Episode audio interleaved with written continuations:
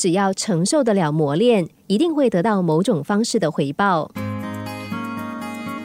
从前有一个小铁块，原本一直过着快乐安逸的日子。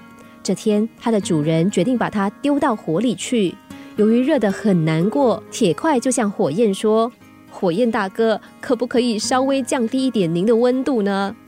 火焰经不起铁块的声声喊痛，最后只好答应降低温度。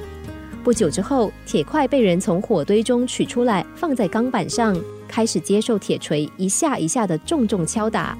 小铁块又受不了了，于是再度开口问。铁锤大哥，你锤打的速度可不可以放慢一点？打击的力量再轻一点，让我少受一点苦吧。铁锤经不起铁块的苦苦哀求，也答应照做。最后，铁块在经过没多少锻炼的情况之下出了工厂。可是过不了多久，他就满身铁锈的被扔出原本工作的地方，成为一块没有人要的垃圾。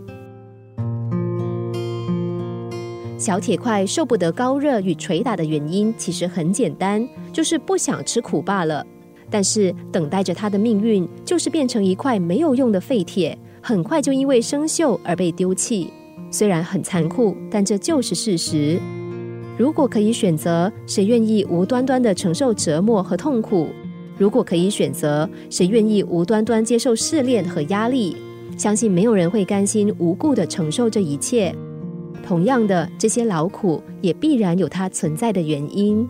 究竟为了什么？或许我们一时半刻没有办法了解，但是总有一天我们会发现，其实就是过去的这些磨练，才让自己变成一块坚韧的铁块，不生锈、不毁坏，并能够恪尽其用。